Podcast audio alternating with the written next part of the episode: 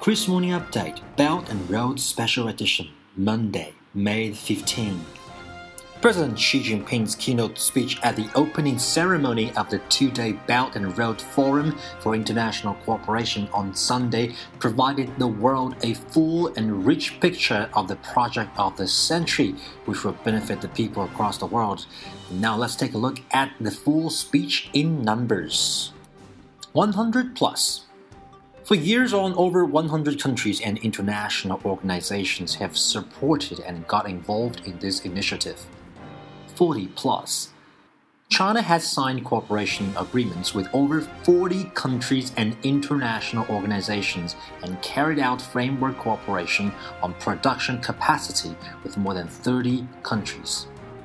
60.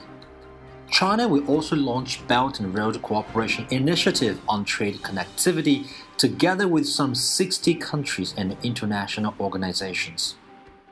30 plus. During this forum, China will sign business and trade cooperation agreements with other 30 countries and enter into consultation on free trade agreements with related countries. $3 trillion. Total trade between China and other Belt and road countries in 2014 to 2016 has exceeded $3 trillion, and China's investment in these countries have surpassed $50 billion. $1.7 billion.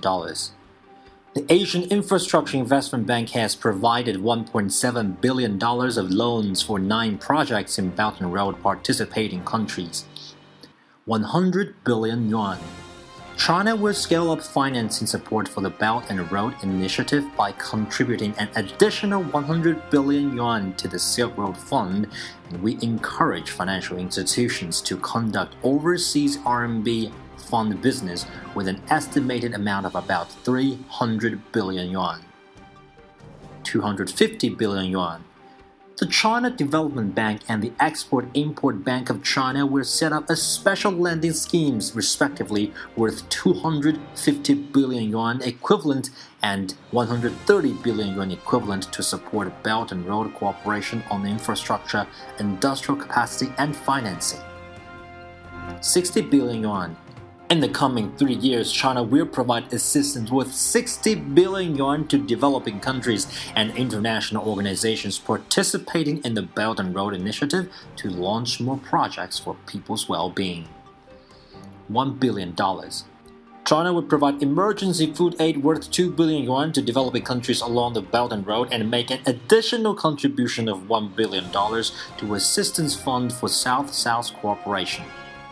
$1 billion.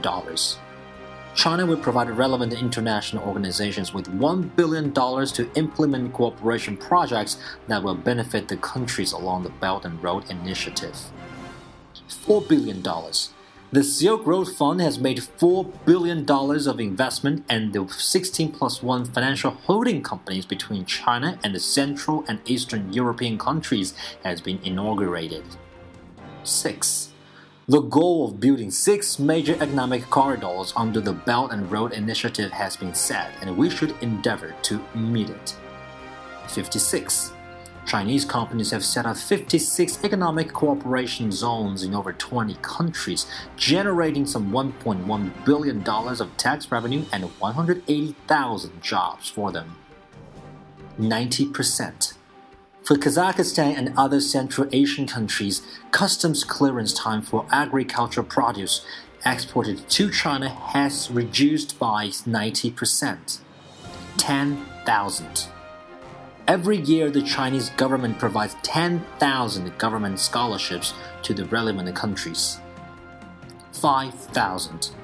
In the coming five years, we will offer 2,500 short term research visits to China for young foreign scientists, train 5,000 foreign scientists, engineers, and managers, and set up 50 joint laboratories. 100. China will launch 100 happy home projects, 100 poverty alleviation projects, and 100 healthcare and rehabilitation projects in countries along the Belt and Road Initiative. And that's all for the Belt and Road Summit Special Edition. Stay tuned for update on the 16th.